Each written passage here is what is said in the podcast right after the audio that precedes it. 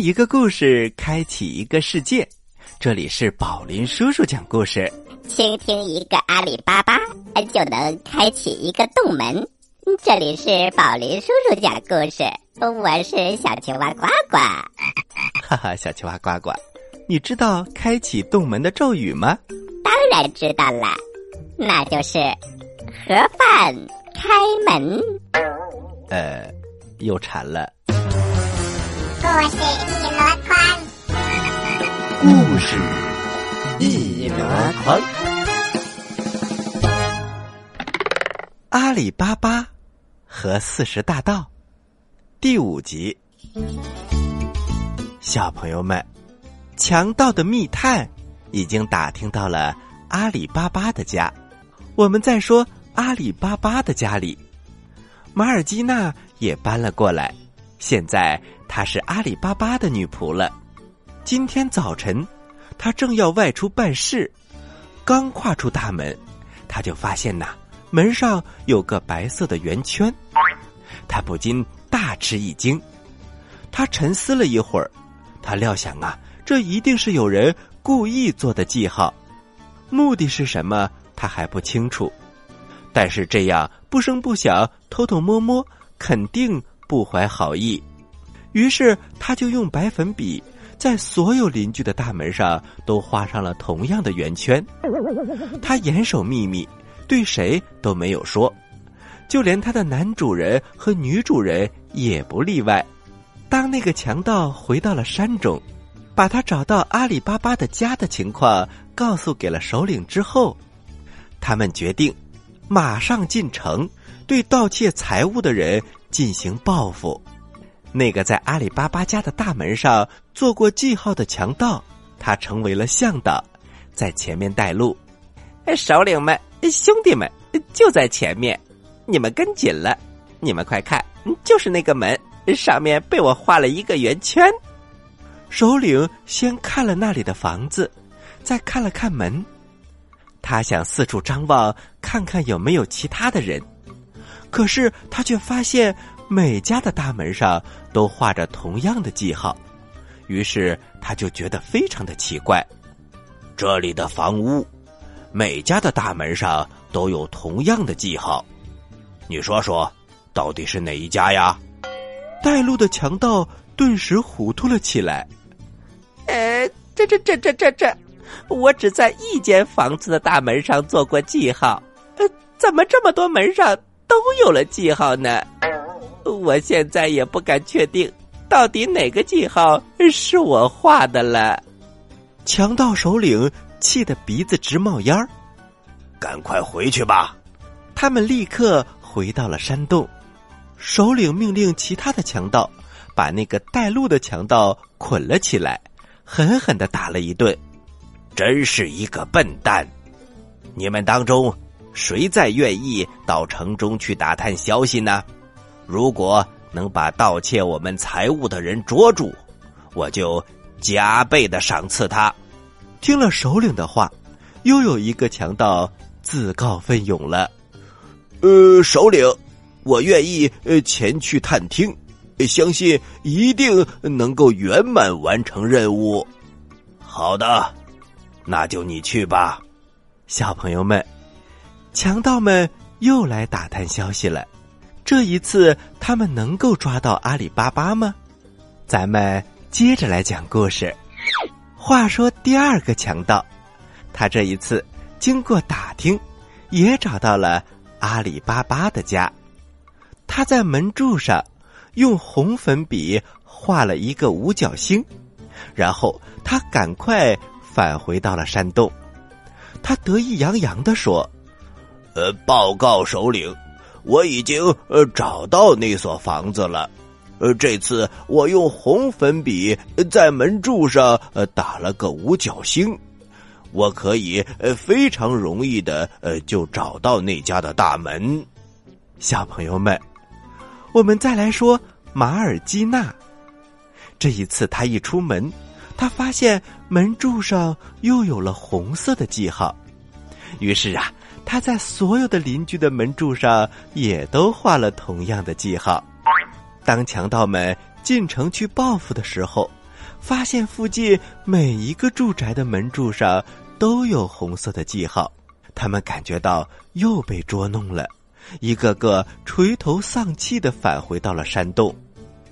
强盗首领大发雷霆，他把第二个强盗也捆了起来。哎，我的部下都是一些酒囊饭袋，看来这件事儿得我亲自出马才能解决。强盗首领打定了主意，他单枪匹马来到了城中。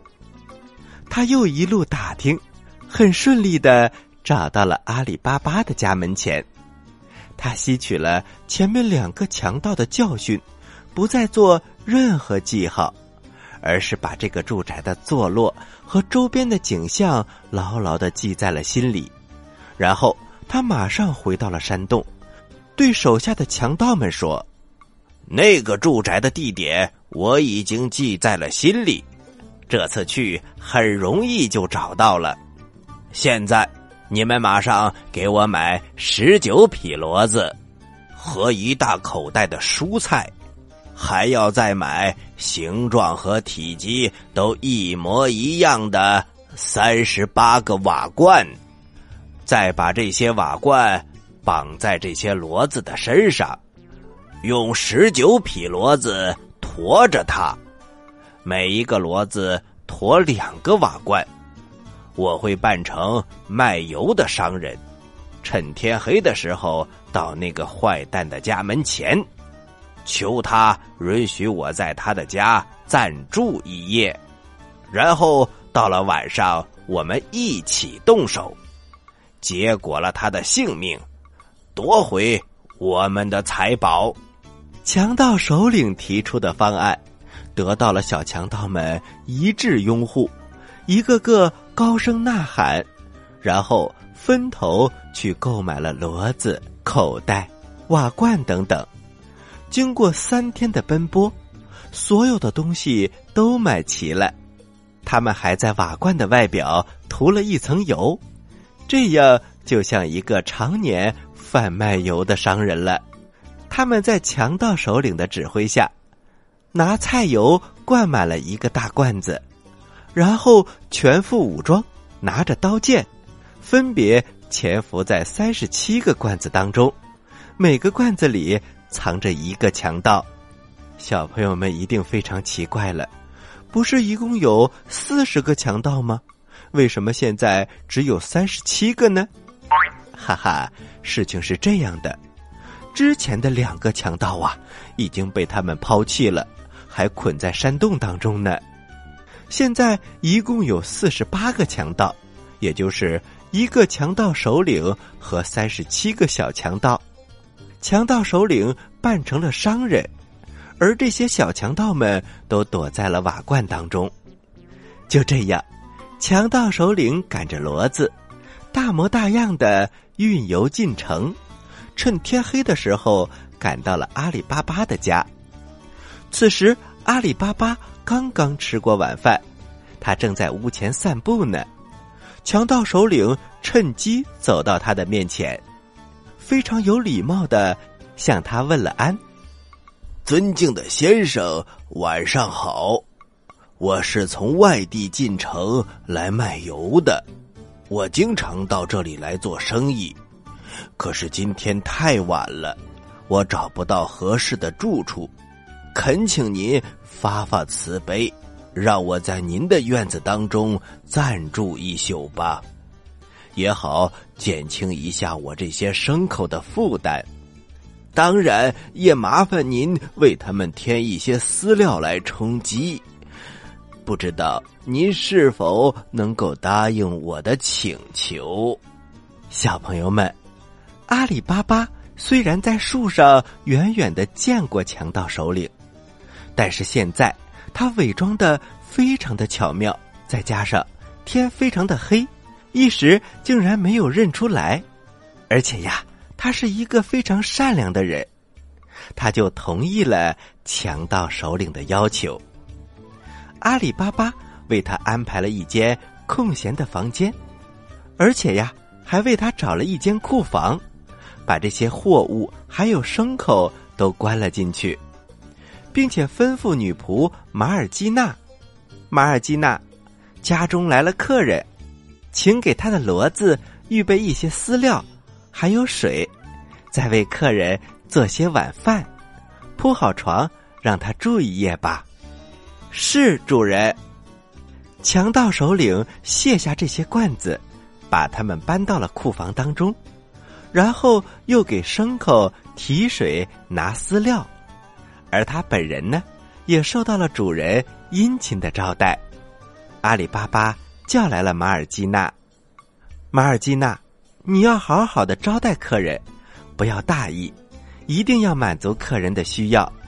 明天一早。我要上澡堂沐浴，你帮我预备一套干净的衣服，以便沐浴之后穿。此外，在我回来之前，请为我准备一锅肉汤。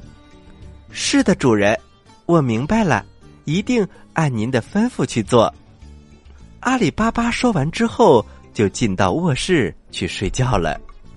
强盗首领吃过晚饭，他趁阿里巴巴全家都休息的时候。他就来到了库房，降低了嗓音，告诉瓦罐当中的强盗们：“兄弟们，今天半夜，当你们听到我的信号的时候，就迅速的出来，我们要报仇。”小朋友们，强盗们都混进了阿里巴巴的家。阿里巴巴会遇到危险吗？咱们。下集再说吧。好了，小朋友们，我们先讲到这儿，休息一下，一会儿接着来讲这个故事。您现在收听的是宝林叔叔讲故事，嘿嘿嘿，哈！欢迎回到宝林叔叔讲故事。接下来的时间呢，我们继续给大家讲阿里巴巴。和四十大盗的故事，阿里巴巴和四十大盗第六集。话说，强盗们混进了阿里巴巴的家。此时，强盗首领走回到了自己的寝室。阿里巴巴的女仆马尔基娜给他点亮了油灯。先生，还有什么吩咐吗？呃，谢谢。不需要什么了。等马尔基娜走了之后，强盗首领这才熄灭了灯，上床睡觉。马尔基娜按照主人的吩咐，他拿出了一套干净的衣服，交给了另外一个男仆阿卜杜拉，这是为了主人沐浴之后穿的。随后，他又给主人烧好了肉汤。过了一会儿，他想看一眼锅里的肉汤。但是油灯已经灭了，原来呀，油灯里的油没了。阿卜杜拉看着马尔基娜非常着急的样子，他就连忙走了过来。马尔基娜，不必为难，库房里不是有菜油吗？今天那个卖油的油商，嗯，存在这里的，我们就去取一点用吧。对呀，我怎么没有想起来呢？于是，马尔基娜拿着油壶就来到了库房当中。他看到了成排的油罐，他来到了第一个瓦罐前。这时，躲在瓦罐当中的强盗听到外面的脚步声，他还以为是强盗首领呢，于是就轻声的问：“首领，是行动的时候到了吗？”马尔基娜。忽然听到瓦罐当中有人说话，吓得他赶紧倒退了一步。但是，他是一个非常机智、勇敢的人，他立刻回答，当然是捏着嗓子回答的：“还不到时候呢。”他暗想，原来这些罐子当中装的不是菜油，而是人，看来。这个贩油的商人存心不良，也许想打什么坏主意。他们要施展诡计。天哪，千万不能上了他们的圈套。于是他走到第二个瓦罐前，仍然压低了嗓音。现在还不到时候呢。就这样，他一个一个从头说到尾。他心想：“我的主人到现在还蒙在鼓里，他不知道危险随时可能降临。这个自称卖油的家伙，一定是这伙强盗的首领，而这些强盗正等着他的信号呢。”当他走到最后一个瓦罐跟前，他发现这个瓦罐里装满了菜油，于是他就灌了一壶，拿到了厨房，给灯添上油，然后他又回到了库房当中，从那个装油的瓦罐当中倒出了一大锅油，把油拿到了厨房，架起了柴火，把油烧开，紧接着。他就把这些烧开的油再次拿到了库房当中，依次给每个瓦罐当中浇进了一瓢沸腾的油。潜伏在瓦罐当中的强盗还不知道是怎么回事儿，就一个一个都被烫死了。聪明的马尔基娜，他所做的这一切都是静悄悄的，透着智慧。屋里所有的人还睡得正酣。没有人知道，他自己高兴的回到了厨房，关起了门，给阿里巴巴继续熬热汤。大约过了一个多小时，强盗首领从梦中醒了过来。他打开窗户，见窗外一片漆黑，寂静无声，于是就拍手发出了暗号，这是叫强盗们立刻出来行动。但是他拍了好几次手，四周却毫无动静。过了一会儿，他再次拍手，并且发出了呼喊声：“哎，快点儿，行动！”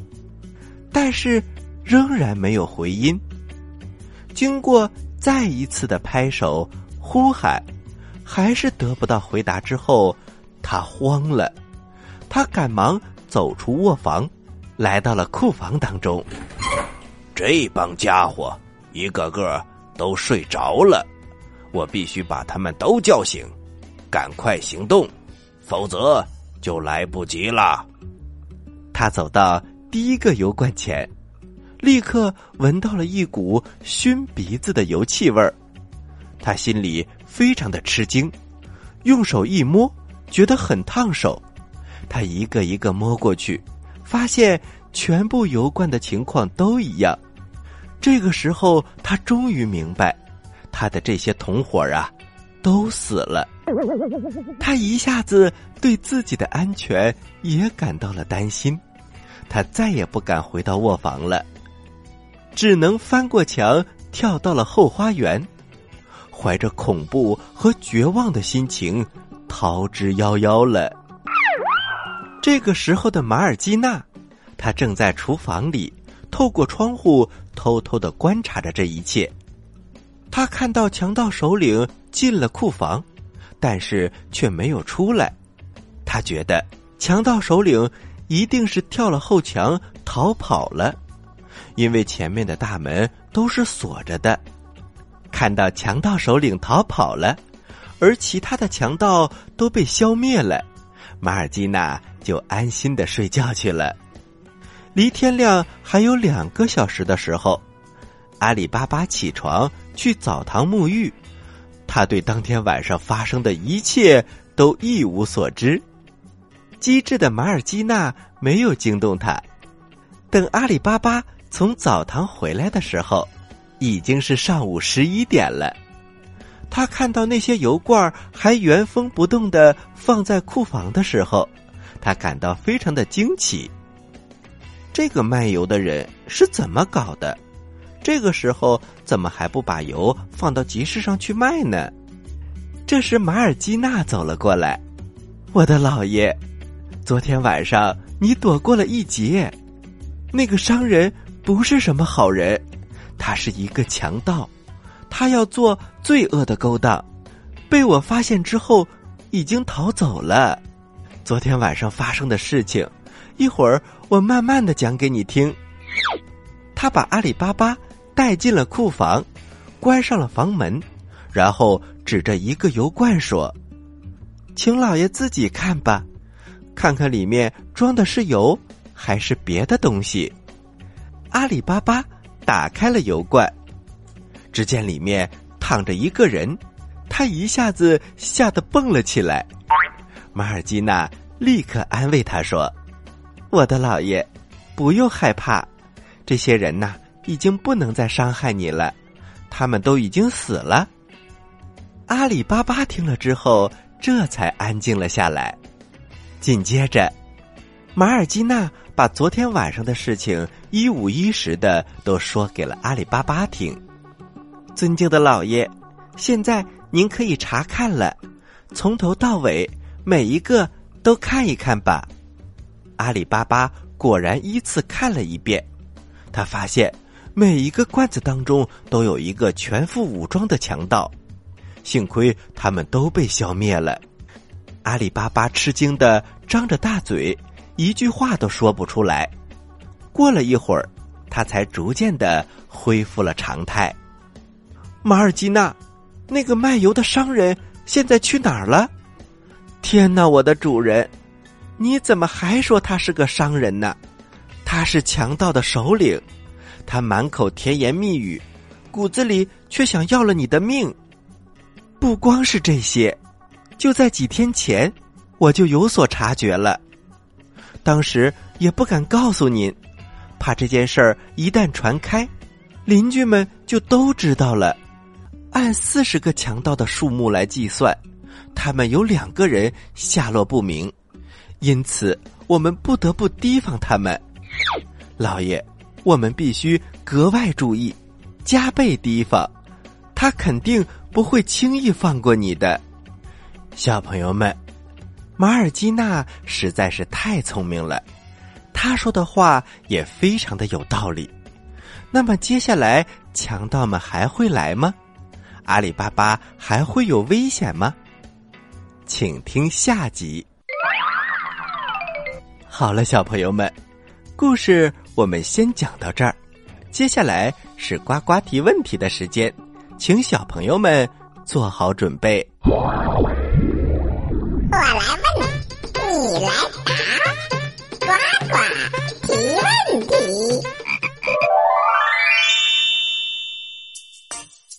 小朋友们，强盗首领带领着他的小强盗来到了阿里巴巴的家，他准备发出信号，让强盗们都出来。